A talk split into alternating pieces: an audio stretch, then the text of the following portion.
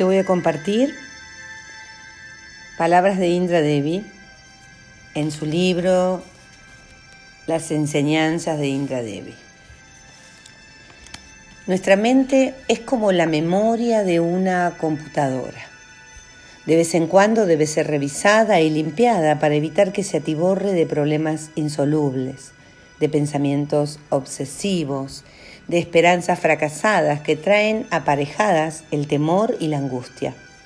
Sin duda, estaríamos mucho mejor si dedicáramos un pequeño tiempo al silencio, para evitar que todo lo que tenemos guardado no estalle en un estado de depresión, de cansancio o de alguna dolencia grave.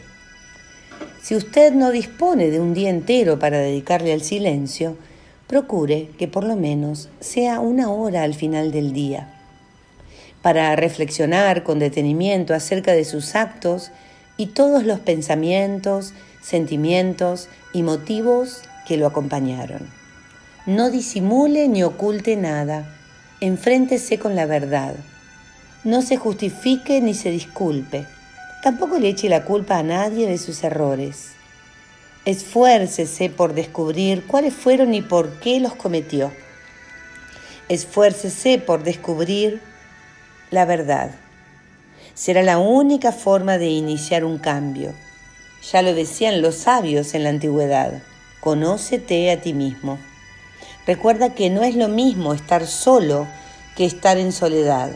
Una persona que pasa sus momentos solitarios llenando su cabeza con pensamientos frívolos y superficiales, no estará aprovechando este momento y quedará con la misma sensación de inutilidad y vacío que venía arrastrando dentro de sí.